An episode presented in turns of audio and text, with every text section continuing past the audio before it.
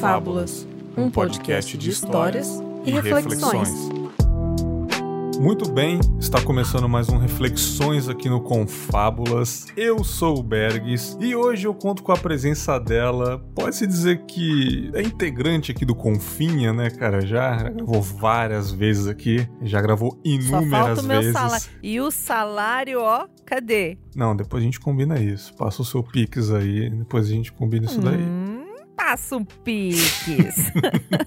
Os ouvintes amam quando ela participa, quando você participa, querida Dona Shelly Calef.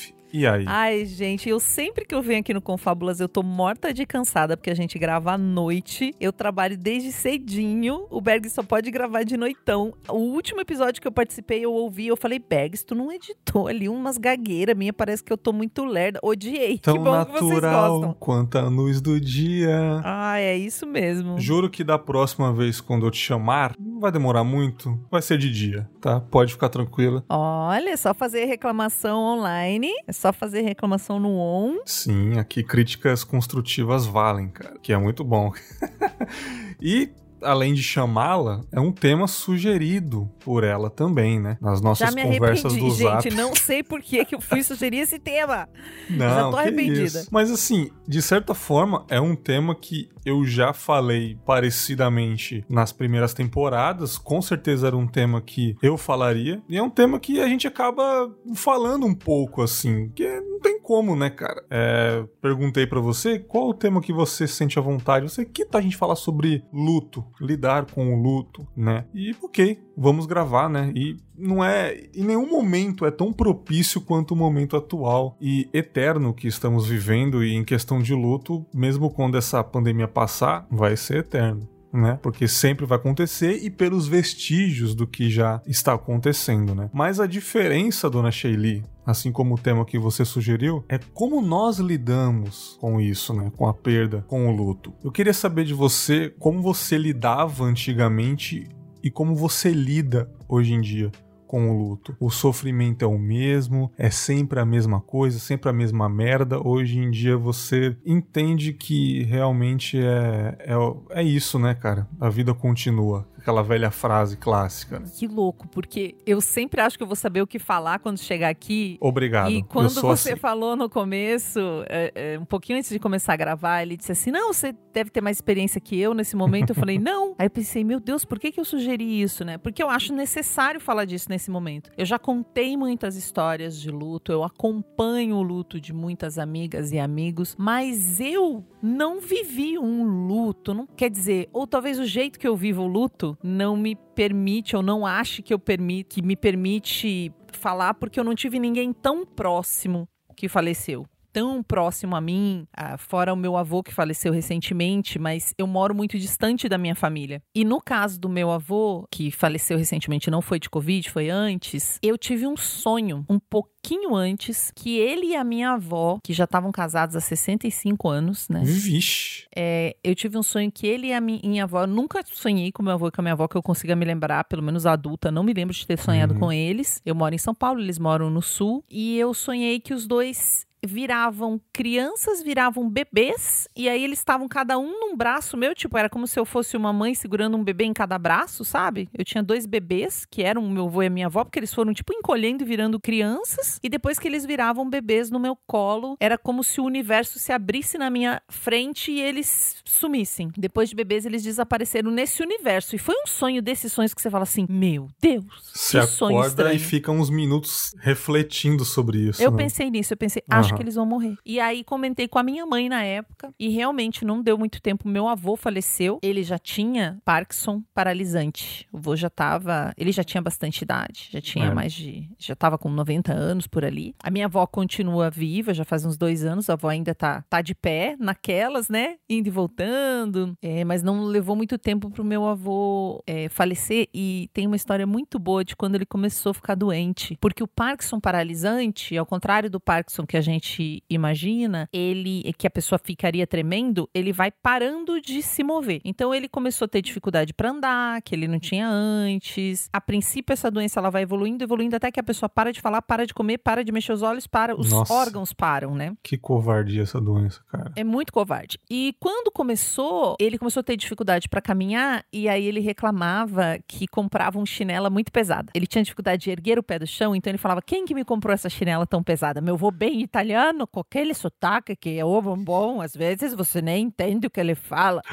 E o vô começou a reclamar disso. E ninguém teve coragem de explicar pro meu avô o que era isso. Ele é um homem muito simples, morou na roça a vida inteira, não tem asfalto lá onde eles moram até hoje. Então ninguém foi explicar o que, que era o dito cujo do, da doença que ele tinha, ninguém teve coragem também de explicar o que é que ela ia fazer com ele, né? Fomos cuidando, ele foi se medicando, mas chegou um momento que ele foi ficando ruim, né? Mas era um cara assim muito divertido, meu avô. E o que aconteceu depois, que me marcou bastante também, foi que a minha mãe disse que às vezes ela cuidando da minha avó, que imagina, 65 anos casada, né? Dormindo uhum. na mesma cama com aquele homem. Só que a minha avó já tá um pouquinho, ela já, mesmo antes dele falecer, ela já tinha esses episódios de lembrar quem ela é, não lembrar mais, né? Ela já tá bem velhinha. É, não é, não parece uma doença, é mais é, velhice mesmo, sabe? Velhice mesmo. E aí, às vezes, ela lembra, às vezes não. E às vezes ela acordava falando que tava com saudade dele. Mas um dia minha mãe disse que foi colocá-la para dormir e olhou o travesseiro assim e pegou no travesseiro que era do meu avô e tava quente, né? Então a minha, a minha família tem isso, especialmente as mulheres. Acho que a gente é super, se a gente pudesse dar um nome de sensitiva, meio bruxa. Nossa. Minha avó tinha isso também, mesmo sendo do interior. Minha mãe um dia passou mal numa viagem, teve uma crise renal e a minha avó, que malemar tinha telefone lá onde ela mora, no interior do interior, pediu para alguém ligar para minha mãe. Ela falou: "Quero falar com a Cleci, vou ligar para a Cleci". Deu um jeito de ligar para minha mãe, porque ela sonhou que a minha mãe estava andando de costas. Ela sonhou com a minha mãe andando de costas. Ela falou: "A Cleci não tá bem". E realmente ela teve uma crise renal, ela tinha dor nas costas. E eu fiz todo esse caminho porque talvez para mim o meu jeito de lidar com a perda é lembrando do ganho, né? Lembrando do que do que eu vivi e é o que eu vejo as pessoas fazendo. Eu tenho um grupo de oração que é essa linha das parábolas que eu criei na pandemia porque as pessoas estavam muito tristes. Então 2020 todo a gente se encontrava uma vez por semana para conversar sobre algum texto inspirador e a gente começou lendo parábolas, por isso que chamava essa linha das parábolas. E as pessoas revelavam o que elas estavam sentindo e essa e a gente voltou na semana passada com um grupo. E tanto na semana passada quanto essa semana o tema foi luto, né? Nós tivemos uma, uma colega que perdeu a irmã e para ela foi muito difícil. Aí outra pessoa do grupo também falou que perdeu a irmã. Que ela disse assim: os pais, parece que existe uma certa autorização pro seu pai morrer antes de você. Tem alguma coisa em você que fala, tá, tudo bem. Isso ia acontecer em algum momento. Agora, uhum. irmão, parece que é um negócio que a pessoa tem muita dificuldade de. É, porque a idade parecida, é jovem, é, vamos, no geral, né? A gente fala, não, é os nossos pais, né? Os, meio que aquele ciclo, agora meu irmão aqui, porque a tendência é, é, quem vai sobrar da família são os nossos irmãos, né? É, e, e, o que eu vejo é que não tem regra, né? Nessa semana foi uma moça que falou sobre a perda da mãe dela e foi muito dolorido, porque ela era num apego com essa mãe, assim, ela falou, eu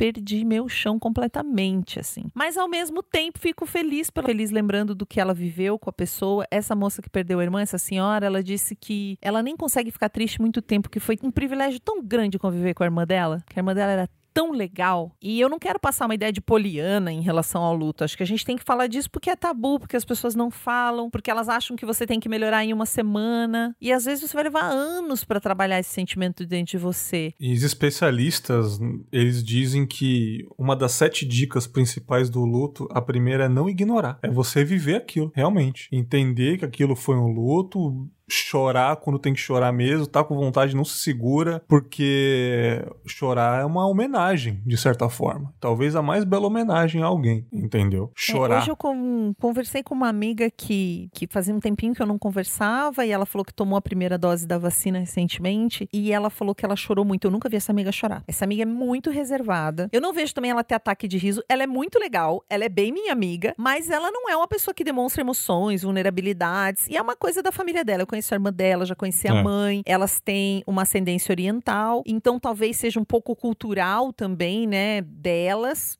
tô fazendo uma dedução, mas pelo menos a família toda ali, né? Não é tão, sei lá, a gente que é mais brasileiro ou eu que venho de uma família italiana, a gente expressa mesmo, né? Todo uhum. mundo vê o que a gente tá pensando. Já ela, ela é mais comedida. E ela me disse que ela chorou muito na fila da vacina, porque ela disse que ela ia caminhando em direção à vacina e lembrando é, dos parentes da família dela que ela perdeu e pensando no privilégio que era ela estar ali caminhando, é, ela ter chegado até ali. É como se fosse uma uma jornada que todo mundo poderia, deveria fazer, mas alguns não conseguiram. Então ela, ela se sentiu numa linha de chegada, ela me contou hoje. Nossa. Ela falou, rolou. me senti numa linha de chegada e, e que muitas pessoas ficaram pelo caminho. Então eu chorava naquela fila e acho que ninguém entendia. E eu entendo o que, que ela quer dizer quando ela chora. Como eu nunca vi, nesses anos que eu a conheço, ela chorar ou mesmo expressar um sentimento, ela começar a chorar em público na fila da vacina deve ter sido muito significativo, porque não é do perfil. Mas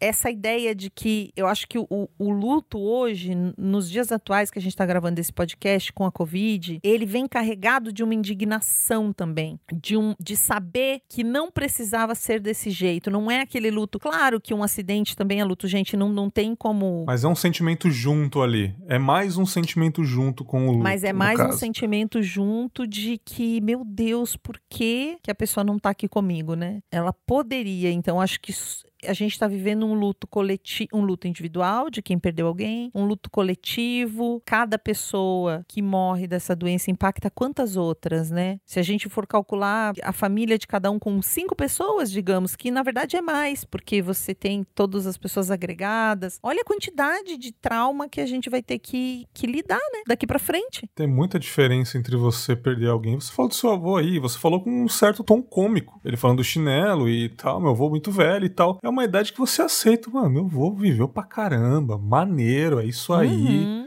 É uma tristeza um, e com uma homenagem de certa forma, uma coisa, um alívio junto. Pô, ele tava sofrendo já também uhum, e tal. Uhum. Agora, uma morte que você sabe que foi culpa de alguém é muito muito diferente, cara. Independente da, da idade da pessoa. É muito diferente. Exato. Acho cara. que tem a questão de que quando é uma doença é algo, mesmo quando é inexplicável. Agora, quando existe uma responsabilidade, quando aquilo poderia ter sido evitado pela postura de uma ou mais pessoas, né? Eu tive recentemente, eu fiz um vídeo sobre isso que eu acho que é o vídeo que eu mais gosto do que eu fiz no ano passado. Ele é muito triste, mas é um vídeo sobre uma. onde eu conto a história de uma amiga. A gente até contou essa história também no Baseado em Fatos Surreais. Um abraço para Marcela. Um abraço para Mar. É, a gente contou essa história, que é a história de uma colega que perdeu o bebê. O bebê nasceu, foi um filho muito esperado. Ele estava bem, ele tinha é, trissomia no cromossomo 21, que é o Down, né? Sim. Mas tudo bem. Isso, isso faz o bebê nascer geralmente prematuro, um pouco mais frágil. Mas depois de 10 dias, ele estava internado, porque nasceu prematuro, mas ele pegou uma infecção. Hum. E irreversível. Chegou um momento que o médico falou: você, esse bebê não vai melhorar. Uhum. E aí a dor da minha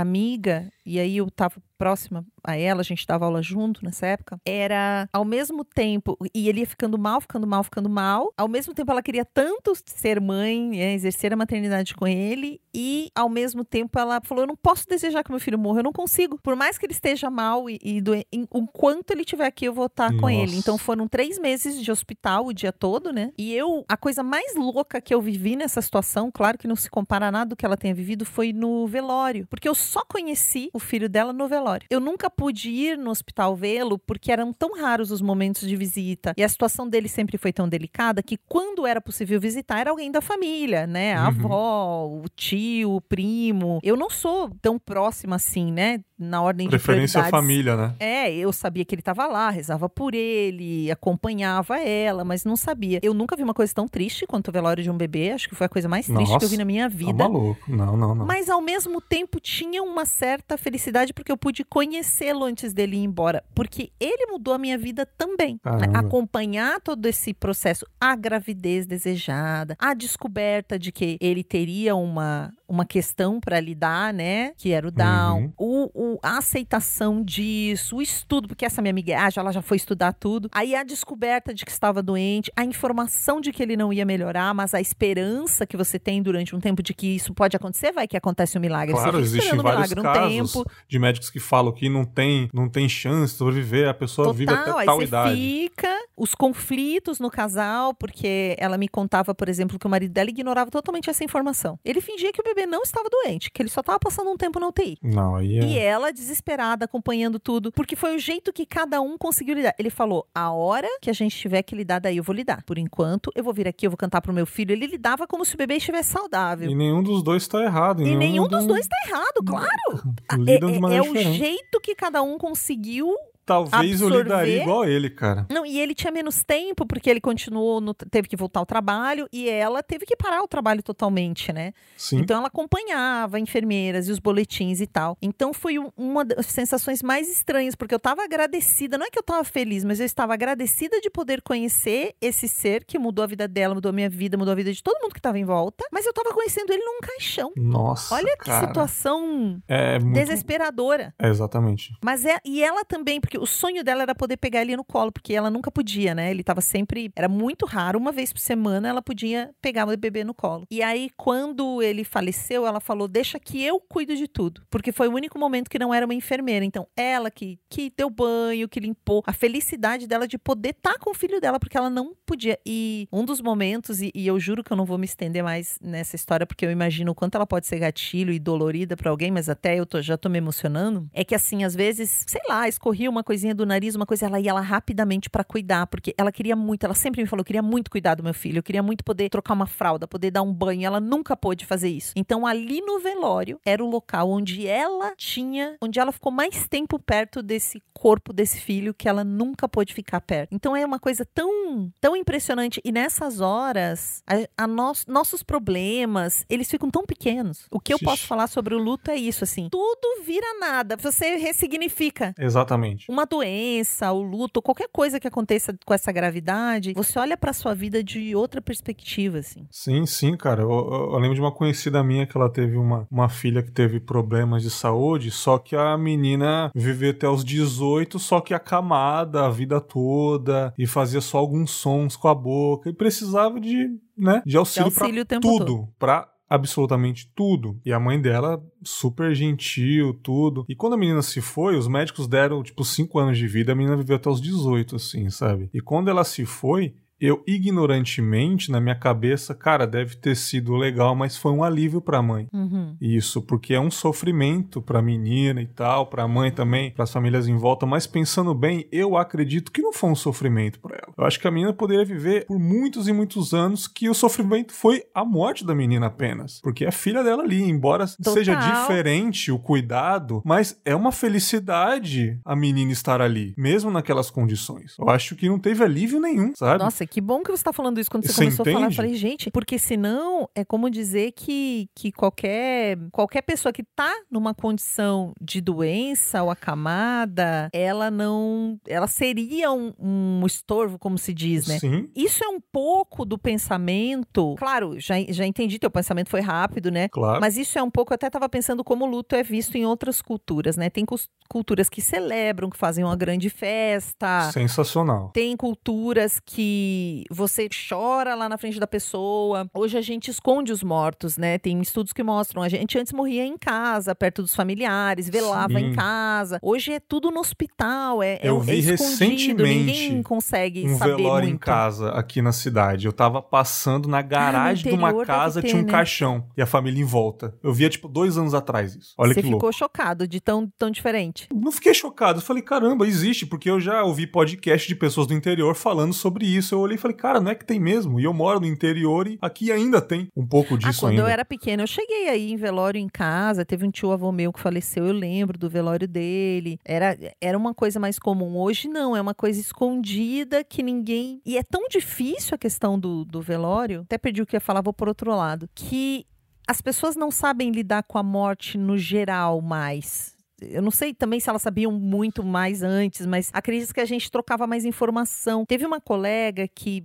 me fez uma, uma colega, não, uma seguidora, me perguntou um dia, ela disse, olha, Shelly, a minha mãe tá muito doente, sabemos que ela não vai se recuperar, não era uma pessoa, a mãe dela não tinha 60 anos, ela falou, e eu preciso lidar com algumas questões práticas, do tipo de, de testamento, de algumas questões que eu sei que eu preciso lidar, inclusive de saber como ela quer ser enterrada, o que ela, ela tem algum desejo, e eu não consigo, eu não sei falar com ela sobre isso, Nossa. eu não sei o que eu vou ter que fazer, tem alguma coisa legal que eu tenho que fazer, a gente não sabe nada, a gente não sabe nada, a gente qual é não a atitude, pensa qual é a nisso, né, Shelley? necessidade, porque a gente não pensa, porque ninguém nos ensina. E aí eu olhei assim, eu falei, meu Deus, eu não consigo te ajudar porque eu também não sei nada. E aí passei para ela o contato de uma amiga que tinha perdido a mãe recentemente de uma forma um pouco abrupta, também por uma doença, Uhum. e que teve que aprender tudo. E essa minha amiga falou o quanto ela penou com, é, com é, posses da mãe. Não era uma pessoa que tinha muito dinheiro, mas se a pessoa tem um carro no nome dela, uma casa, desde coisas muito objetivas até essas questões de como você gostaria de ser. Como ela pergunta pra mãe. Já é um problema pra resolver, né, cara? Já é uma dor de cabeça ali. É muita questão emocional que a gente não tá habilitado pra lidar. E eu tenho visto o desespero, né? A gente vê alguns relatos é, do desespero das pessoas quando elas vão entubar. Diz que uma coisa de Covid, como ninguém sabe o que acontece depois que você é entubado, né? O risco sempre é maior de você falecer. Diz que as pessoas começam a se desesperar e aí elas fazem listas com senha do- da internet, com Caraca. senha de banco. É uma preocupação de muitas pessoas isso. Então, nessa hora ali, tipo, quando diz vai ter que entubar, é a hora que a pessoa corre Ela pra acorda, né? tentar organizar um pouco. E é um absurdo, né? Ter que fazer isso numa velocidade da luz. Que se passa na cabeça de uma pessoa que não sabe que vai partir, mas ela tem que resolver isso porque para as pessoas que ficam, né? É uma coisa horrível de, de você pensar nisso. Mas você acha que não seria interessante, talvez, pensar nisso enquanto Eu a gente tá penso com sempre. saúde, enquanto tá eu em tenho vida? tudo organizado. Quando começou a Covid, Aham. então, é, eu tenho minha ex-esposa, que é minha melhor amiga. Eu- ela não tá com as minhas senhas agora. Algumas ela, ela tenta. Eu tenho que. Porque ela morava no mesmo prédio que eu, né? Ela foi pra praia, você disse, né? É, ela foi pra praia e ela poderia, inclusive, tá, tá tudo anotado num lugar, deixar pra ela, mas eu- ela sabe o que que eu quero que fique pra quem, o que que eu quero que fique pra ela. Se Cara, eu é sofrer uma um boa. acidente agora, ela é a pessoa que vai decidir. Não é minha mãe, não é minha irmã, porque elas estão longe de mim, elas moram longe, né? Então ela sabe onde eu tenho dinheiro guardado, o que que eu tenho em meu nome, é, o que que eu gostaria, porque às vezes você tem coisas emocionais que você, um livro que você gostaria que ficasse com alguém, uma roupa que você gostaria de ficar O com que alguém, você quer né? que seja feito com o seu corpo. O que você quer fazer? Eu, no caso, não tô nem aí, faz qualquer coisa, o que menos der trabalho tá bom. É, dizem que é só uma palavra, só você comentar pra alguém que você quer que já basta como justificativa. Não precisa assinar nada em questão, tipo, o que você quer que faça com o seu corpo, entendeu? E até uma gravação de podcast, por exemplo, seja um registro. É, teve uma época que eu entrei numa neura que eu queria fazer um testamento mesmo. Eu achava que eu precisava ter um documento, porque eu tenho por hábito, e acredito até que eu já comentei aqui, de pensar o que eu preciso fazer se eu morrer daqui uma semana. Eu sempre pensei isso. Eu sei lá Aham. por que cargas d'água, mas eu sempre pensei isso. Mas mais no intuito, nem no, no- não tanto para resolver coisas práticas da vida ou como quero ser enterrada, porque eu nem tô nem aí pro jeito que eu for enterrada. Mas eu fico pensando se eu não tenho alguma treta com alguém que eu tenho que resolver.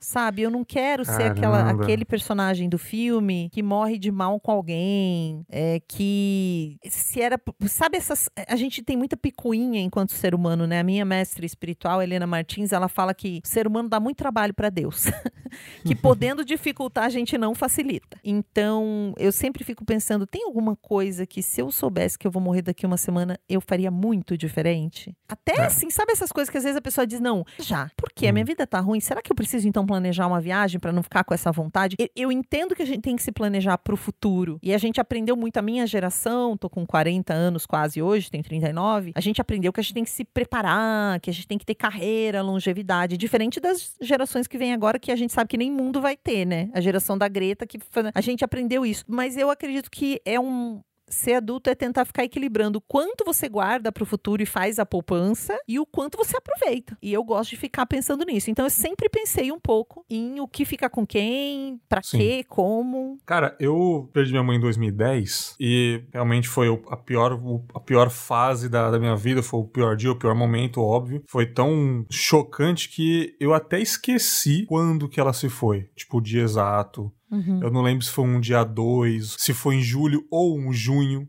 Realmente eu não me lembro, sabe? Eu só lembro que foi em 2010. Se eu ver os documentos aqui, mas é uma coisa que eu não me interessa. Só se realmente eu precisar para algo, mas uhum. eu não uhum. me lembro. Eu só me lembro que tava um frio desgraçado, pois era junho ou julho em São Paulo, né? Então, e eu tava tremendo, muito novo e tal, né? E quem me ajudou muito nos processos das papeladas, pois eu era muito novo em, em sei lá, não sabia de nada dessa vida, foi a irmã mais velha dela, né? Dona Geralda, que é a mais velha de todas as irmãs, né? E ela faleceu, a dona Geralda, há algumas semanas atrás dessa gravação. E eu fiquei sabendo porque uma das, das netas da dona Geralda trocou o perfil lá, colocou luto na, no Instagram. Aí eu, ué, Aí eu cheguei numa outra prima e falei, cara, Dona Geraldo faleceu, eu não fiquei sabendo. Ela faleceu, não te falei porque eu achei que você tava sabendo, mas como você é mais reservado, você não falou nada. Eu falei, não, não tava sabendo não, né? E falei, nossa, foi horrível aqui na família, porque realmente a Dona Geralda, ela era uma tia incrível e ela me ajudou muito nesse processo, ela foi muito parceira e ela era a cara da minha mãe, assim, era o xerox da minha mãe, sabe? Eu olhava para ela e falei, cara, fazia um tempo que eu não via ela, né? Passei muito tempo só a minha mãe e eu, longe dos dos meus tios. E quando eu vi ela mais velha, eu falei, cara, você parece irmã gêmea da minha mãe, assim, cara. E ela era mais velha, minha mãe era do meio, mais ou menos, assim. E ela faleceu, mas eu não fiquei tão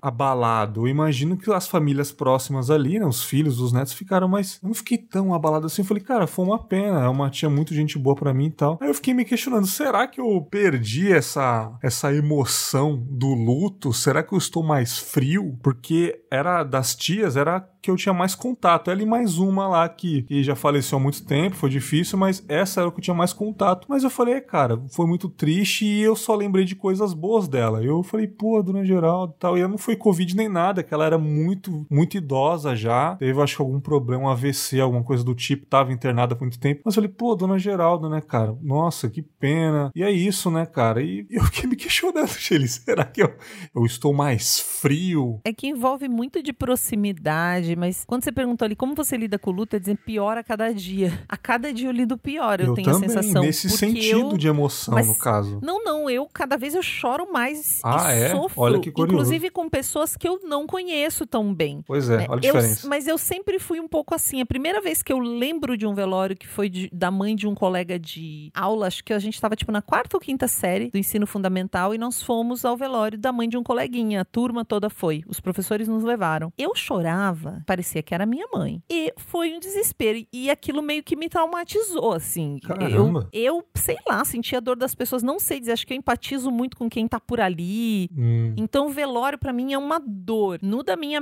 da, do bebê da minha amiga. Mas eu soube de algumas pessoas que faleceram e eu fiquei muito abalada agora de Covid. Por exemplo, a avó de um grande amigo meu, super jovem, tem a idade da minha mãe, a avó dele, né? É uma família super jovem. Eu conheci ela, mas rapidamente a gente não era amiga. Acho que eu vi ela umas duas vezes na casa dele, mas ele me contou a história no detalhe e ele estava sofrendo muito, né? Ele me ligava às vezes para desabafar. Ele mandava uma mensagem dizia, eu preciso conversar. E aí eu ligava para ele e aí ele desabafava. Eu sofri tanto mas talvez até você falou desse sentimento agregado de indignação, né? E eu espero que você que está nos ouvindo não tenha vivido isso, mas aqui em São Paulo é, teve um momento, eu nem sei como tá agora, eu sei que diminuiu um pouco, mas teve um momento que não importava nem se você tinha um plano particular ou não, você não tinha leito, né? E a avó dele, apesar de até ter um plano muito simples de saúde, ela foi internada de Covid porque uma pessoa que morava com ela, um dos tios, e, e com uma filha pequena, insistiu que a menina voltasse para o colégio, naquela recomendação hum. que todo mundo disse para não fazer, porque crianças que conviviam com os avós não deveriam voltar para a escola, porque crianças eram um vetor de disseminação do vírus forte, né? Porque elas muitas vezes não têm sintomas. O que também, gente, é só, né? Parênteses, é, só até março desse ano, 30 mil crianças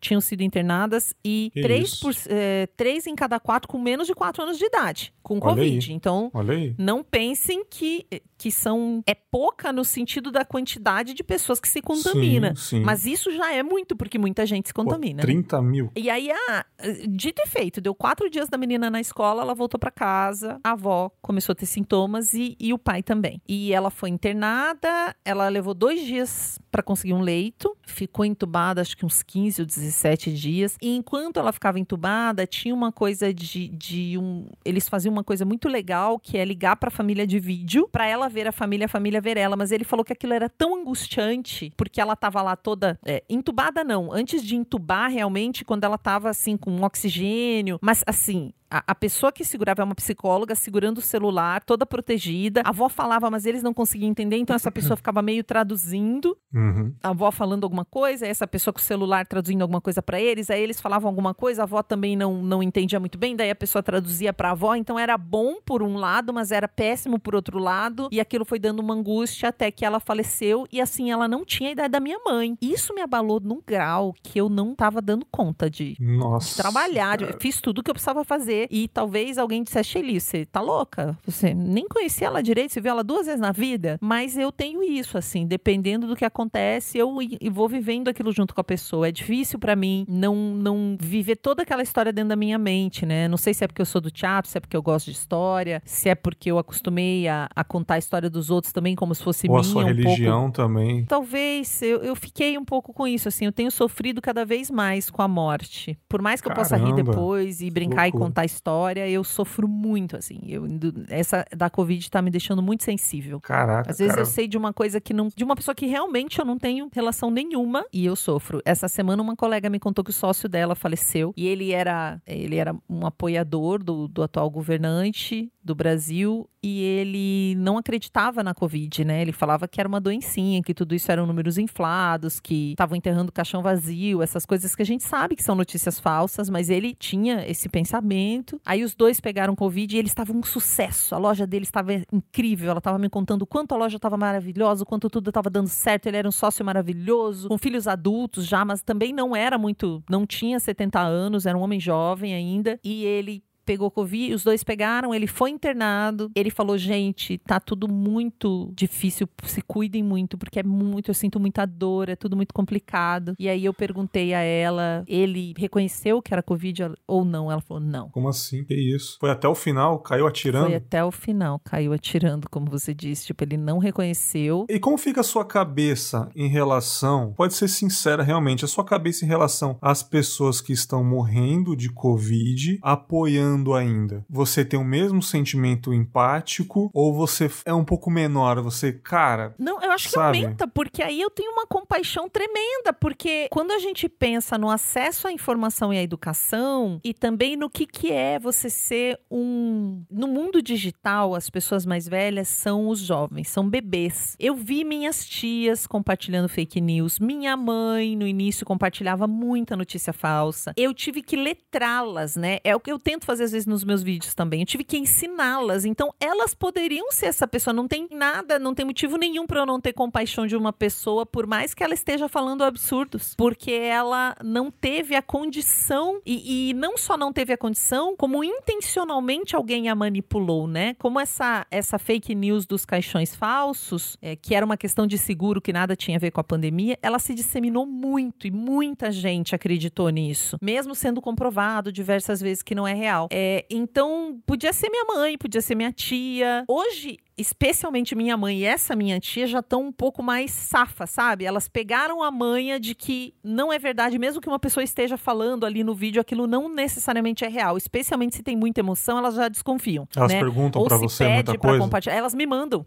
Elas Ah, me mandam. sim. Mas é isso, nem todo mundo tem uma pessoa como eu por perto que pode tirar essa dúvida. Nem todo mundo chega a desconfiar. É, é bastante triste tudo isso, né? E às vezes você pensa, não, mas tem coisas que é muito absurda. E agora eu vou falar uma coisa absurda. A gente, no meio do episódio de luto, sobre luto e lidar com luto, olha só. Mas é só pra vocês terem o grau do absurdo. Teve aquela coisa aqui em São Paulo, ficou muito famoso na época das eleições, o, a mamadeira de piroca. Diziam que o Haddad tinha colocado nas escolas Ai, infantis ai. uma mamadeira que tinha formato de pênis. Eu sei que parece muito absurdo pra vocês que não fazem ideia do que eu tô falando, Ah, mas faz. essa, essa notícia falsa Todo mundo ela lembra disso. viralizou. Ela viralizou que existiam nas escolas municipais, é, quando o Haddad foi prefeito, porque ele era candidato a presidente, mamadeiras em formato de pênis. Algo, assim, completamente. é, chega a ser uma alucinação. Não, que E, foi algo, e era algo que a gente falava, não é possível que as pessoas acreditem em algo assim, né? Eu nunca vi pessoalmente alguém que acreditasse, mas eu sabia, porque virou piada essa, essa notícia, né? E aí, em determinado determinado momento eu fui trabalhar em Salvador e tem uma jornalista lá que eu conheço, que ela trabalhou no evento que eu trabalhei, e aí a gente comentou sobre essa história. Ela falou: Mas sabe por que, que as pessoas acreditam? Aí ela me mostrou um vídeo de uma senhora que é uma pediatra muito conhecida na região, né? Naquela região toda, naqueles estados, não, não apenas ali na Bahia, fazendo uma afirmação no vídeo dizendo que recebeu, que atendeu pais de crianças que eram de São Paulo e eles mostraram a ela uma mamadeira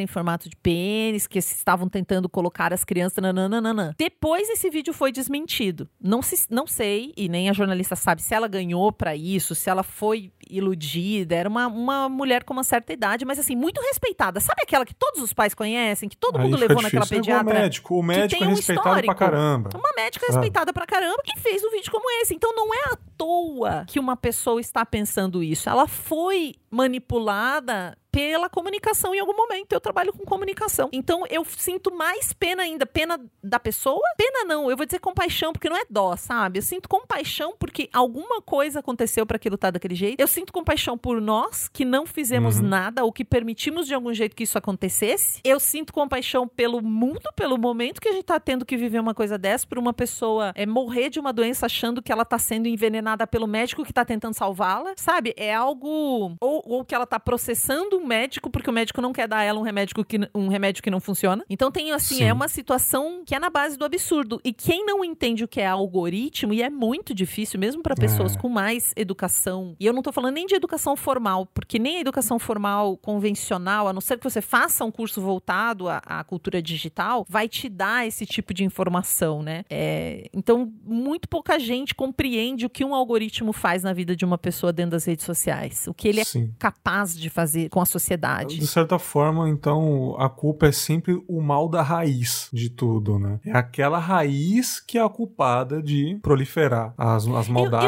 eu, não, eu os- não sei se é só a raiz. Acho que as pessoas têm muita responsabilidade, né? As pessoas têm responsabilidade. Tem uma série muito boa na Netflix chamada Broken, que é meio assim, tudo que tá estragado, digamos assim, né? Os Uhum. sistemas estão corrompidos. São alguns episódios. E tem um, por exemplo, sobre móveis de madeira que caem em cima de crianças. Descobriram que esses móveis são mal feitos. E aí descobriram por que, que eles não seguem a lei, né? São os móveis nos Estados Unidos, uma cômoda que cai em cima das crianças, uma cômoda infantil para pôr no quarto da criança que cai em cima da criança e mata a criança. Ou, no mínimo, causa um estrago, né? é, na criança. Aí alguns pais se juntaram e foram pesquisar. E aí o documentário mostra nessa série que as madeiras. As empresas estão fazendo móveis mais. com com uma madeira mais fina e menos resistente. Pior, né? Mais vagabunda a madeira lá. Sim. Mais, mais paia, porque é mais barato. Porque estraga mais rápido e as pessoas vão comprar outro mais fácil. E que é mais fácil as Putz. pessoas comprarem um móvel novo do que restaurarem um móvel antigo. Aí vai comparar com as pessoas que ainda tentam fazer móveis duradouros. Uhum. Onde as pessoas conseguem as madeiras. E vai terminar com extração de madeira ilegal em reserva que não deveria estar saindo madeira. Assim, então eles mostram desde a pessoa que topa comprar um produto mais barato, sabendo que ele não tem a mesma qualidade, digamos assim,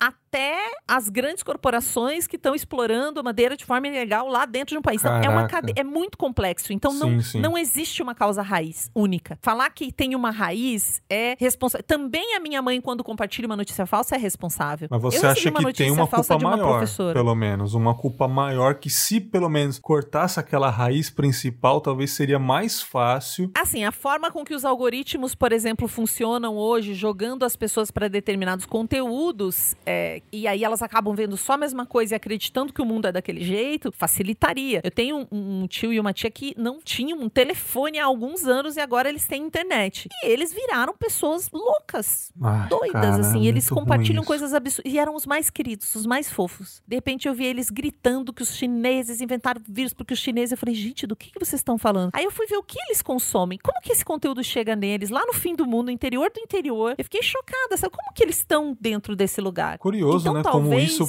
inf- é, consegue infectar a cabeça da pessoa que não sai mais, cara. Não Mas fala, mais. pô, eu sou. vai, eu sou a Shelly, mãe. Você vai acreditar em mim ou não, cara? Acredita na sua filha. Eu tô aqui com a informação sempre. Vai acreditar em mim? A pessoa não acredita mesmo. Cara, acredita em mim, eu sou sua filha, cara. Acreditar em mim ou num É, médico mas que é você nunca tudo. ouviu falar. Aí a gente tem sabe? talvez a, a, a morte da realidade, né? Caramba, Porque não existem mais fatos. sim. Antes a gente contra fatos não há argumentos. Hoje contra argumentos não há fatos. É o Uhum. oposto. E eu trabalho com, Com storytelling, eu certeza. dou aula de storytelling e eu uso algumas fake news. O jeito que elas são construídas convence convencem a pessoa muito mais do que eu. A sensação dela é que eu tô errada, que eu estou iludida, né? o discurso é que ela está correta e eu estou iludida, eu estou sendo manipulada pela esquerda comunista. Se eu apoio alguma causa humanitária, eu já sou uma inimiga. Então, esse, esse discursinho do culpado, do inocente, do inimigo, do salvador, do herói, do mito, isso tudo tem muita, muito espaço dentro da mente das pessoas. E tudo é construído para isso. Então, sim, tem, tem uma causa, mas eu acho que ela já está bem pulverizada. Acho que muita gente já aprendeu a manipular os outros em função de dinheiro. Se a gente quiser dar uma culpa para isso, a gente pode achar no capitalismo, no sistema de, de, de capital que a gente tem hoje, uma responsabilidade. Mas ele é um sistema, não tem uma pessoa responsável. Não. É um sistema que diz que todo mundo é incapaz e que só os melhores são os que estão fazendo as coisas e ganhando e, e faz, nos faz acreditar em ficção. Mas é uma. A gente vive é, guerras de historinhas, né? Qual é a historinha que vai ganhar? Quem faz a historinha mais convincente? Tá muito na cabeça do pobre, trabalhador, classe baixa, classe média, que ele não pode vencer, né? Ele, ele, ele tem muita culpa. O pobre tem muita culpa, não pode comprar nada. Ah, uhum. Ah, não pode gastar, você Opa. é pobre, sabe? Sabe? Não, tem muita culpa, sabe? E o, o, vencedor é aquele que tem muito. E o pobre não pode comprar um negocinho que não, tá errado, você tem que guardar esse dinheiro. Você tem que investir. Então, desde o, o, dinheiro até os problemas de pandemia, de morte, sempre os que vão se ferrar mais é o pobre, não adianta. Sempre vai chegar no pobre. Por isso que é uma máquina. Acho que hoje usam muito a, a, a palavra necropolítica e ninguém. Eu não, não acho que as pessoas entendem Ainda não. Sim, né? Mas tá, tá escrito no título, né? É que é uma máquina de, de, de morte, né? Que Sim. impulsiona a morte das pessoas. Das pessoas, é claro, que são escolhidas para morrer. No uhum. Brasil, o jovem negro periférico é o que mais morre. E não é um acaso que ele morra, é uma política de morte. Então, é uma política de morte, né? A gente tá falando de, de como lidar com o luto, e eu tô. A gente tá indo para esse lugar, mas talvez o luto, ele é uma. Tentando entender lida, os lutos. Sabe? Mas a gente lida com ele de uma forma política. É cultural e a política ela tá inserida e criada pela cultura. Eu tenho essa compreender essa estrutura nos faz talvez ter mais compaixão, entender, tentar fazer algo para mudar de forma sistêmica, porque se a gente responsabiliza aquela pessoa, o, o nosso tio que realmente acredita que covid não existe apesar de morrer de covid no hospital, doido isso. A gente não vai atrás de solucionar o problema. A gente pensa, ah, ele é ignorante. E não não é isso. Ah, a gente pode educar, a gente pode fazer uma parte de educação, eu tento fazer isso, mas não é só isso, né? As causas são muito múltiplas. Hoje é difícil, você não tem um inimigo fácil para você ir lá, porque todo mundo é um pouco inimigo. Você falou dessa situação desse rapaz aí que mesmo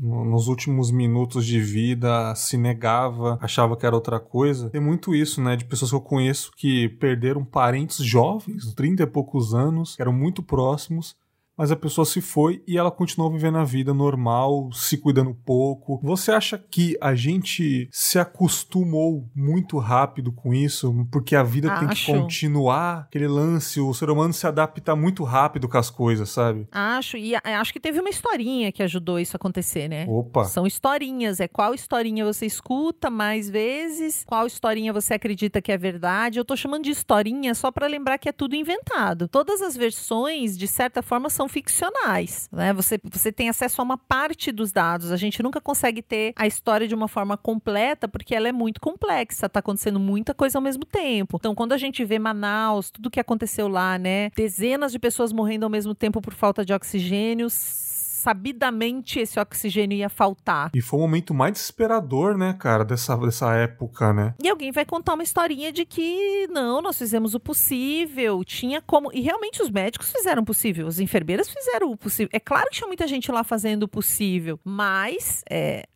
o país vizinho, a Venezuela, tentou mandar oxigênio e o governo do Brasil se recusou a autorizar que eles pousassem um avião no Brasil com os, o oxigênio e teve que vir de carro e demorou muito mais. E a gente não vai punir essas pessoas, porque a gente comprou uma historinha, talvez, de que a Venezuela é um problema. E, o que eu quis dizer com todo mundo é inimigo é eu também. Dependendo do, do jeito que eu atuo em determinado momento, eu também sou inimigo. Porque nem todo mundo é só inimigo. Se a gente achar que tem um inimigo, que tem culpados inocentes, não vai chegar na solução solução do problema. Porque não existe culpados e inocentes. Todo mundo é culpado, todo mundo é inocente. Ao Cara, mesmo mas... tempo Mas eu não sei você, mas cara. Tem mas pessoas que têm que ser responsabilizadas. Sim, Não, existem é coisas fato. muito erradas e essas pessoas têm que ser responsabilizadas. A CPI tá lá caminhando e cada eu acompanho de perto. Eu E é também. muito desesperador. Cada dia mais a quantidade de general. Eu nem sabia que tinha tanto general num país só. Só tem isso. E a cara. quantidade de general enfiado nessa treta da Covaxin é de cair no chão de, de vergonha. A gente tem mais militares hoje no governo do que tinha na ditadura. Sim, muito mais. Muito mais. e a Eu- gente tem essa muito historinha de que a ditadura não existiu, sabe? Tem umas coisas que são tão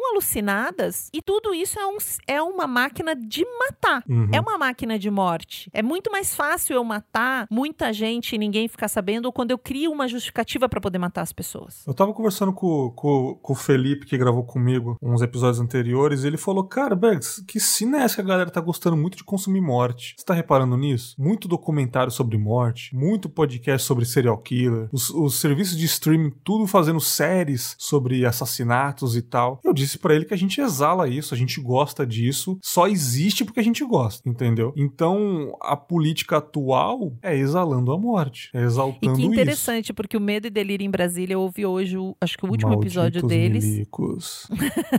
E eles fizeram um falando disso, né? Comparando o- o- um, um governo muito baseado em morte, inclusive que faz esse. Tem um termo específico da psicologia, mas quando o, o Bolsonaro vai lá e, e ele tá enfrentando a morte, né? Ele bota a foto dele no hospital, convalescendo. É sempre Isso isso. tudo é uma estratégia para Uhum. para lidar com essa morte que tá na cabeça das pessoas, né?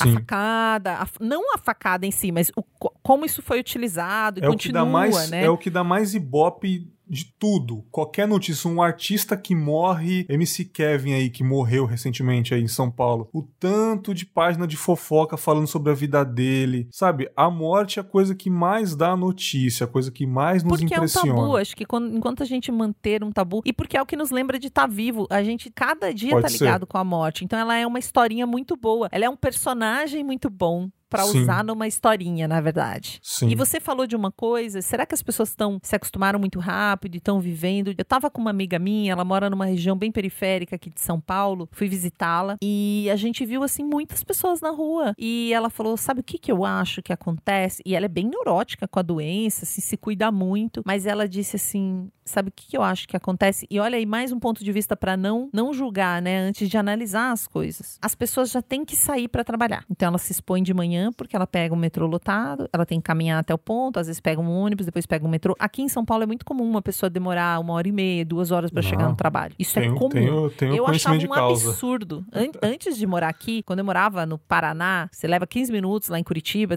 Tinha uma época que eu trabalhava na cidade vizinha, eu levava 40. Eu achava que isso era um absurdo e hoje eu já me acostumei. Não, eu levava uma hora e vinte. E essa pessoa, ela tá exposta todo esse tempo, aí ela tem que trabalhar um dia inteiro, ela não tem condições de ter máscara PFF2 duas pra trocar durante Uhum. aquele dia dela. Então ela tá exposta o dia inteiro. Aí você vai dizer pra ela que ela não pode sentar e tomar o chopp É um dela? argumento que teve muito e eu entendo. Eu realmente entendo. Eu, na situação dessas pessoas, eu mesmo assim, o tempo que eu, que eu tinha pra ficar em casa, eu ficaria. Mas eu também entendo uma pessoa que, ao contrário de mim, que moro entre duas pessoas, ou às vezes eu tô sozinho aqui, é muito diferente de uma família com quatro crianças em casa. Como é que você vai manter todo mundo ali, ó? A quarentena inteira. É muito difícil. Um marido, É uma mulher e três difícil, filhos. Então não tem sabe? como, não tem como avaliar exatamente. É claro que por uma questão é, social, acho que na rua a gente tem que estar tá de máscara. Se você quer fazer essa opção lá na sua família com as pessoas que você conhece, eu não acho que é uma opção usar máscara. Acho que todo mundo tem que usar. Sim. Saiu na rua tem que usar. Dentro da sua casa você não usa. Mas as pessoas que estão saindo mais do que deveriam, digamos assim, né, do que a gente acha que elas deveriam, saindo Uhum, muito, é, deixando de usar. Eu já cheguei em lugares com pessoas que eu conheço que tava todo mundo sem máscara. Ou às vezes elas acreditam, mas tem muita mentira, né? Elas acreditam em muita mentira. Outro dia eu tava dando uma aula pra alta liderança de uma organização multinacional, assim, pra gente, grandes líderes de uma organização, e a pessoa, uma pessoa baixava a máscara pra tomar água, algo assim. Eu chamei a atenção dessa pessoa e falei: "Olha, a máscara, por favor". Aí a pessoa disse: "Por que que você tá preocupada? Você já teve Covid, que eu vi nas suas redes. Falei, justamente que eu posso pegar de novo. Exatamente. Justamente que eu posso pegar de novo. Mas quem que disse que não pega de novo? O Bolsonaro. Todo mundo sabe que pode pegar de novo. Eu tenho vários amigos que pegaram duas vezes. Também conheço. E gente. muitas vezes a segunda vez é pior que a primeira, ao contrário do que muita gente acha, né? Realmente, como, como é uma doença vascular e ela é um pouco imprevisível, porque a gente é totalmente vascularizado, a pessoa acha que pode ser mais fácil e não, não necessariamente. Então tem muita mentira mesmo assim. Então tem a pessoa, tem a situação de uma pessoa que está exposta o dia inteiro e dela fala, eu vou me expor. Tem a situação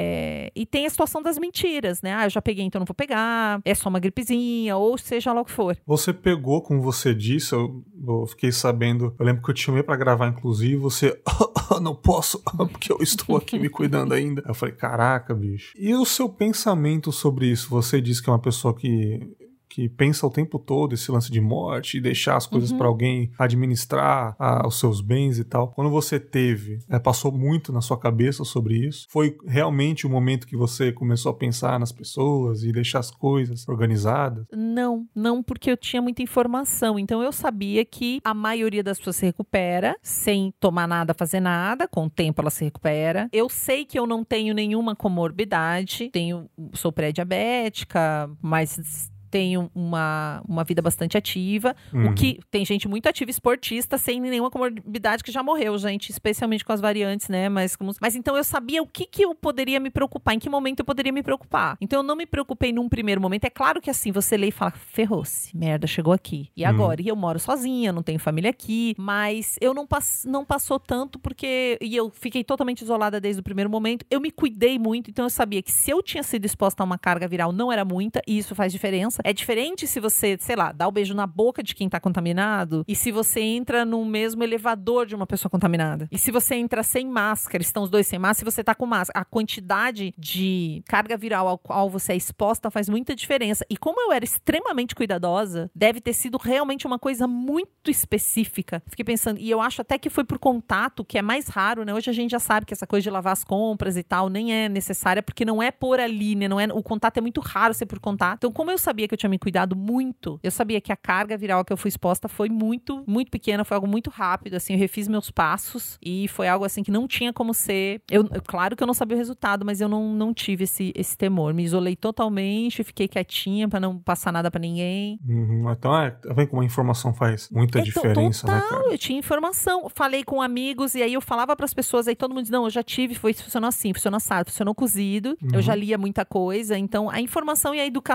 a educação no sentido da informação mesmo, né? Não da educação formal. Ser educado em relação a alguma coisa, né? Buscar essa- esse conhecimento, ter acesso a esse conhecimento. Sim, a gente diz sobre indignação, né? Que as pessoas estão com um misto de indignação com o luto, e eu acho que muita gente tá deixando, não tá deixando, mas é porque tá natural, de sofrer com o luto das pessoas, com os amores de alguém, depois disso tudo. Que aí eu acho que vai desabar de vez, sabe? As pessoas estão com muita raiva e estão vivendo a vida pra não ir também, estão trabalhando, estão. E aquilo tá guardado. Eu sinto que tem muita gente que tá, tá com o luto guardado. Pra quando elas se vacinarem, como estão se vacinando, quando a pandemia acabar, né? Ou quando trocar de, de, de governo, o luto vier, sabe? Como forma de lembrança mais pesada. Eu sinto isso. Não, não saberia dizer. Eu acho que as pessoas estão explodindo agora mesmo, assim. Elas estão num estado de nervos. Claro, talvez elas não estejam explodindo literalmente, porque elas estão talvez dizendo assim, poxa, mas é uma pandemia, né? Poderia ter acontecido. É quase como tentar se dar uma desculpa, né? Ah, não ah. sofrer tanto, talvez é um pouco o que você está querendo dizer, né? Tô tentando me conectar com isso, talvez sim, né? Qual, qual é o meu direito também de sofrer agora? Tudo, mas tudo tá tenso. É, é uma tensão emocional muito grande. A gente tem uma pressão emocional e eu sinto isso. E ontem alguém tava falando num dos cursos, eu tava dando uma aula de gestão de crise, acho que não me lembro qual aula que eu tava dando. E uma das moças comentou: eu achei que não ia ficar legal o curso no online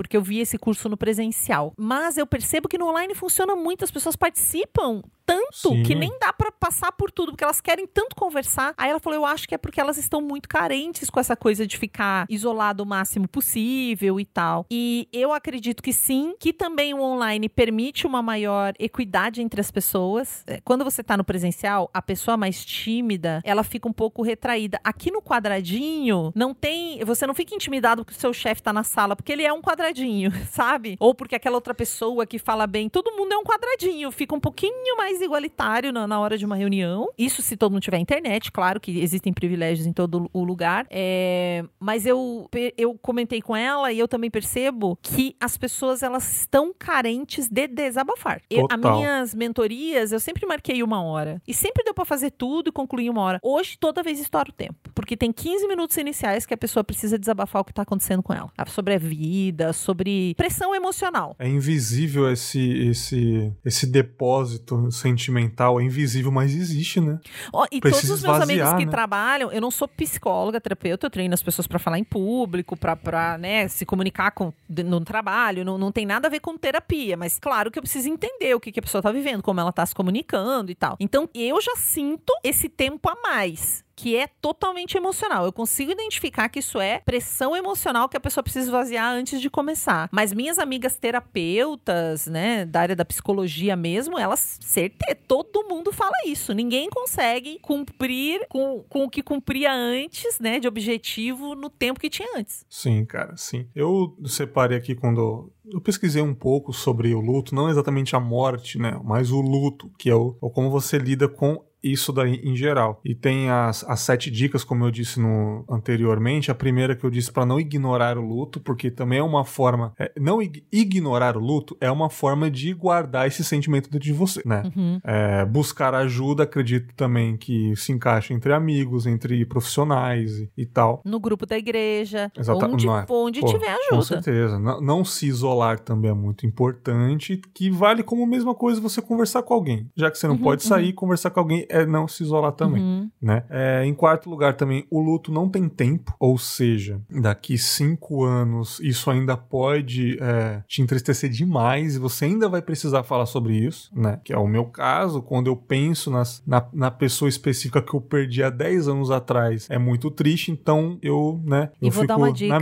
É nessa hora que você conhece os amigos. Porque amigo Totalmente. que é amigo, você vem reclamar daquela coisa, você já tá reclamando há oito anos e ele fala, pode reclamar. Claro, muitas sim. vezes ele dá um pedala quando não é uma coisa assim, né? Ele fala, vai, chega de reclamar dessa namorada, sim, né? Sim, Mas no caso do luto, essa pessoa, seus amigos vão te entender. Quem, quem fala assim, ai, chega de falar disso no segundo mês, você troca de amigo. Deixa Exatamente. esse amigo só pro bar. Sim. É, quinto lugar, desapegar não é esquecer. Tem muita diferença nisso, sabe? Porque esquecer Acho que é impossível. É impossível a gente esquecer disso, do luto, das pessoas que fazem parte das nossas vidas mesmo, assim, pessoas que muito queridas, né? É muito difícil esquecer. Mas desapegar Eu acho que um até pouco... o desapegar, ele pode, ele não se refere talvez exatamente à pessoa, talvez o apego que você tinha à pessoa, ele que vai gerar o teu luto e o teu uhum. sofrimento, uhum. mas o que eu sinto em casos de trauma, de vários, né? E como eu lido lá com as vítimas de violência sexual, é, existem algumas coisas, a gente se apega até ao sofrimento. O ser humano, ele é tão hábil que ele se acostuma a sofrer. É muito louco. Então aquele sofrimento, ele vai virando meu, ele pode ir virando um companheiro, que inclusive ocupa o espaço dos amigos, ocupa o espaço, porque ele, ele toma a minha mente, né? Quando você tá no luto, na hora do, tá no luto, você não consegue pensar em mais nada. Você só consegue chorar. O máximo que você faz é comer, às vezes precisa de alguém dizer, vai tomar um banho, vim aqui te acompanhar, Isso, leva um sim. tempo da pessoa do teu lado para você desconectar daquele sentimento. Então para você voltar para lá, aquilo te preenche de certa forma, aquilo é um, um, grande acontecimento na sua vida. É como a gente comentou antes, toda a vida para. Quando alguém sim. morre, tudo para de ter importância. Aquilo é a coisa mais importante. Aquilo usa todo, todo o espaço mental, emocional, tá lá. De repente, quando esse sofrimento passa, ele pode deixar um buraco. E é aí que o tratamento emocional é importante. Eu acho que esse desapego também a gente pode estender para um não se apegar à tristeza. Não pois se bem. apegar ao sentimento, ao, ao sofrimento. Porque todo mundo conhece alguém, eu já ouvi falar de uma tia, de alguém que toda vez você vai falar com ela, fala, mas quando tal coisa aconteceu? Vixe. Não importa, tua perna quebrou, você tá doente, você teve um, um, um, diagnóstico de que vai morrer, mas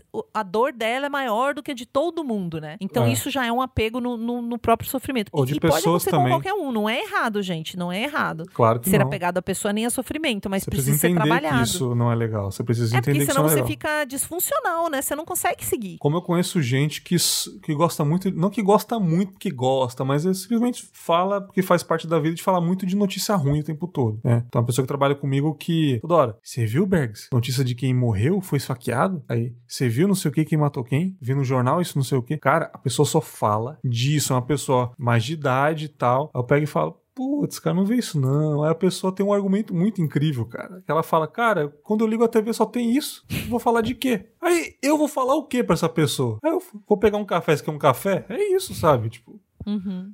sabe? Então, é, faz parte da pessoa mesmo falar de coisa ruim, falar. Quanto mais você vai ficando velho, fala da dor aqui, da doença que tem aqui, de não sei o que.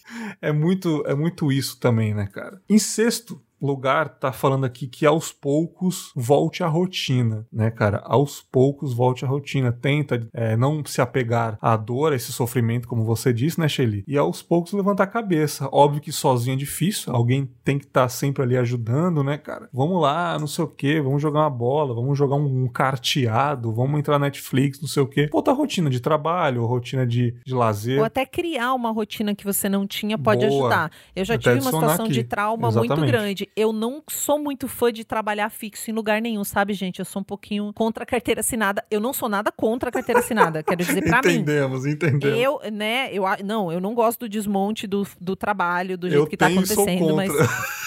né? Eu, eu não eu não me dou muito bem, mas nessa época, uma amiga me ofereceu um trabalho e eu aceitei porque eu ia ter uma rotina. Eu tinha que sair, eu tinha que chegar na empresa todo dia. Era, tra era trabalho convencional é que, como eu não tenho muitos trabalhos convencionais, eu sou frila desde sempre, já me acostumei. É, é que eu tô falando, era trabalho convencional que chega, que é exatamente o que todo mundo faz, né? Uhum. Mas é que para mim era um pouco. Então eu tinha esse compromisso, eu tinha que entrar na tal hora, eu tinha que fazer tal coisa, eu tinha que entregar tal coisa. E eu sabia que isso ia ser bom para mim naquele momento, que senão eu ia ficar doida. Então você pode exatamente. criar uma rotina para você que você não tinha. Ah, uma colega minha perdeu um filho também. Uma co colega minha que perdeu um bebê, era o, o segundo bebê dela, ela ficou tão deprimida, tão mal, que aí a cunhada cunhada dela é, co tava começando a correr, sabe? Correr pra, pra, oh, pra exercício, porque queria manter a forma. E aí ela chamou essa minha, minha colega que perdeu o bebê pra correr. E correndo elas se curaram. Foi a coisa mais linda do mundo. Ela virou, a corrida virou algo na vida dela, né? Sim. Virou uma rotina que fez ela sair da depressão, porque aí ela botava o corpo para circular, né? Vem a serotonina, todos os hormônios do exercício e fez ela voltar a viver. Então foi uma rotina que ela adquiriu e que a salvou. É, no, no meu caso eu também estava fudidaço da cabeça. É muito louco, né? Porque a gente está gravando em julho de 2021 e julho de 2021, olha que loucura. Porém, 2020 inteiro foi pandemia também. A gente meio que dá uma esquecidinha disso. Hum. A gente já passou por um ano aí de pandemia, estamos indo pro segundo, né, cara? Então, eu estou meio biruleibe da mente, resolvi a vo voltar a dar umas corridinhas e melhorou e tal, né, cara? Tipo, dar uma suada, você bater uma meta, eu vou chegar até tal lugar, eu vou chegar lá cansado, mas,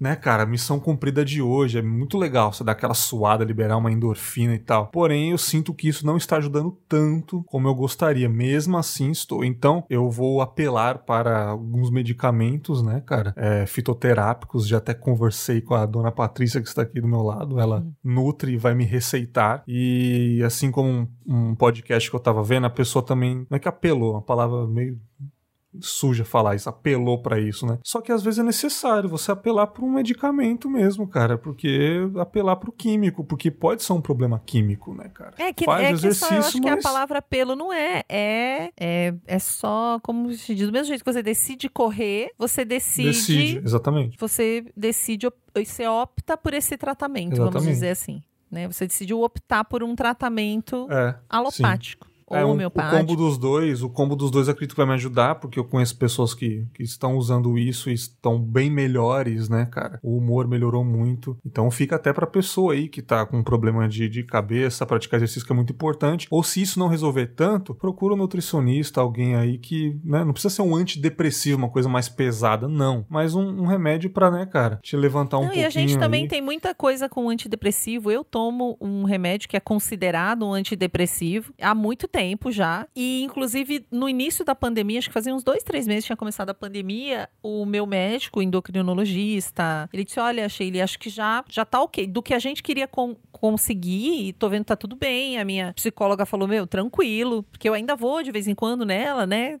Nunca deixei de ir, acho bom pra minha mente. E aí eu falei: Ah, beleza, vou parar. Rapaz, que ideia idiota. No meio de uma pandemia, no início da né? pandemia, né? naquela tensão absurda, eu comecei a chorar, parecia que eu ia morrer. Pelo amor de Deus, que receita de novo, não é o momento. Depois que isso acabar, daí eu vou pensar, por favor, para. Eu acho que eu, eu lembro disso. Disfuncional. A pessoa é só verdade. chorar, gente. Não pode ser. Eu não sei se a gente chegou a comentar aqui. Então, assim, é. Eu lembro que você tá cansada. Hum. Você tava cansada do remédio, não vai dar pra gravar hoje. Era tudo sempre torno sempre vamos gravar. Dá pra gente gravar. Você vem me chamar pra gravar, sempre alguma coisa tá o meu gato, ah, por causa do remédio, sabe? eu fico sabendo das coisas nos convites de gravação. Olha que loucura. Não, mas foi muita bobagem, né? No meio de uma pandemia mundial que nunca aconteceu, eu falei, ah, tá bom, vou parar. Nossa, não, meu humor não. virou uma loucura. Eu falei, não dá, não dá. E a última, e a última? A, última, a última, a última é a clássica, né? A mais necessária, a mais importante que hum. todo mundo precisa. Hum. que todo mundo precisa, Shelly? Fazer, buscar. Amor? Não, claro.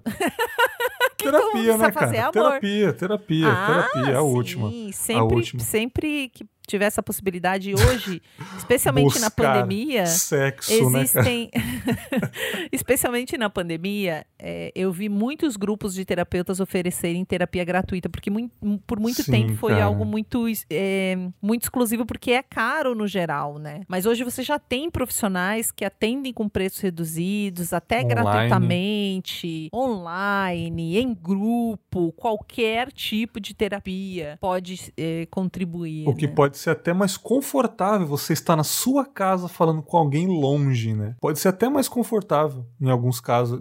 Há pessoas e pessoas, mas sei lá, uhum. eu não preciso sair de casa, não preciso encarar a pessoa para falar umas verdades para ela. Eu tô na minha casa com meu cafezinho aqui, cara, com a minha canequinha com alguém da Shelly aqui, eu conversando com ela, cara, sabe? É maravilhoso, né, cara? E acredito que um combo de tudo isso vai melhorar, né, cara? É, chegamos ao final desse papo. Ah, eu, eu colocaria mais uma que não tá aí, que é, que é importante. Não chegamos ao final desse papo. Não, não chegamos ao final, mas eu, eu vou, e o meu, meu recado final é, é legal nessas horas evitar as coisas que você sabe que vão te trazer esses sentimentos quando você Sim. ainda tá muito. Claro que você não é para ignorar, mas filmes que vão trazer isso, histórias que você sabe, total, livros. Total. Então, nossa, vamos falar sobre um isso. um pouco dessa. Porque não tem jeito, total. né? É igual quando você. Não é, né, gente? Eu sei que a gente tá fazendo comparações toscas quando a gente fala de morte é outro grau, mas quando você separa de alguém, termina um relacionamento, e aí você não pode ver filme romântico, você vai ter que evitar. Então a gente tem que evitar algumas notícias, porque tudo vai virar Nossa, gatilho total. e a gente vai sofrer e chorar. Total. Quantas vezes eu indico um podcast sobre investigações do governo pra pessoa, a pessoa fala, não me indica que eu não quero ouvir, eu tô muito triste para isso, sabe? Olha esse documentário do, da Globoplay do caso Evandro, do Mizanzuki. Não, não quero saber de criança e de, negócio, não, não. Só tô vendo How I Met Your Mother aqui, Friends. É eu não isso, quero, tem que Eu não quero filmes sobre consegue. pandemia, não quero saber de filmes sobre pandemia, sobre séries sobre pandemia. Não, não, não, não. É foda, eu acho que é uma, é uma dica muito boa o também. O mesmo cara. Medo e Delírio em Brasília que a gente citou aqui, que eu adoro, assiste de manhã, porque daí já te dá aquela raiva. Você transforma Sim. em ira para levar seu dia. Agora, de Bora noite, não raiva. faça isso com você. Não faça isso com você, né? Ver esse tipo de coisa à noite, você vai ficar, vai sonhar, vai. É, tem que ter cuidado mesmo, porque a informação está nos cercando, você precisa filtrar nessas horas. Exatamente. É, este foi um episódio não triste, a gente falou sobre luto no começo, falamos sobre as outras coisas que giram em torno, damos umas dicas aqui, mas eu não quis deixar aquele podcast deprê, aquela coisa, porque, cara, não, não, não, não, não. Vamos, vamos tentar é, viver mais leve possível, levar isso da maneira mais leve possível, se é que dá para viver de uma maneira mais leve possível, né, cara? É, mais uma vez, é uma gravação que fala sobre esse tema, né? Então fica a homenagem aí à dona Geralda, minha titia, que foi uma pessoa incrível nessa vida. Fica também os meus sentimentos a todo mundo que perdeu, né? Pessoas que amam. Com certeza, todo mundo que está ouvindo esse podcast, eu repito, todo mundo que está ouvindo esse podcast perdeu alguém ou conhece alguém que perdeu alguém. É impossível não ter. É impossível. Se você não conhece, me manda um e-mail, pelo amor de Deus, que ó, parabéns, cara. Parabéns se você teve sorte, né, cara? E ou não, né? Aí. Talvez você tenha poucos amigos aí. sempre fazendo uma piada, gente, desculpa, não existe. Ou você tem pouco, ah, mas seu network tá pequeno, você precisa conhecer mais pessoas. Quer falar alguma coisa, Chile, nesse final aí?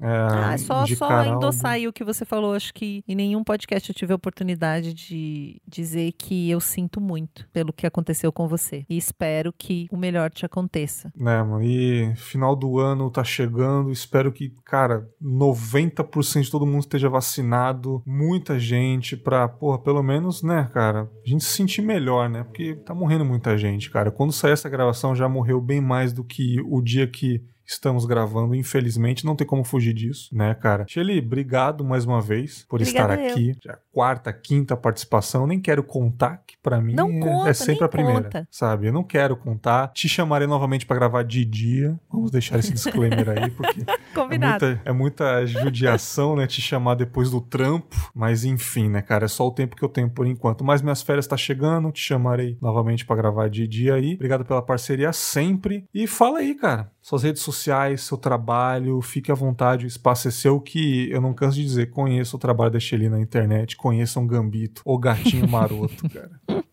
Arroba Sheili.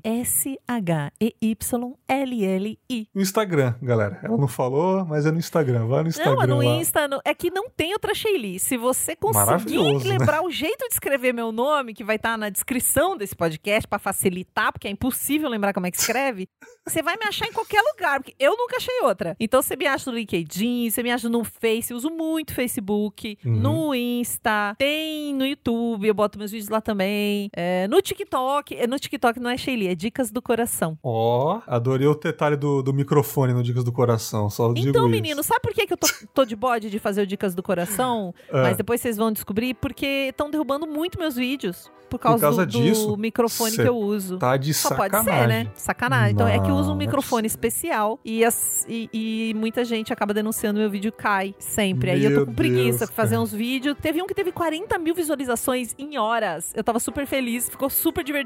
Puf, caiu. Que país Aí eu é fiquei, esse, ai, cara? gente, que Eu chato. acho, que, eu acho que um país que surgiu de uma árvore chamada pau-brasil tá muito conservador pro meu gosto.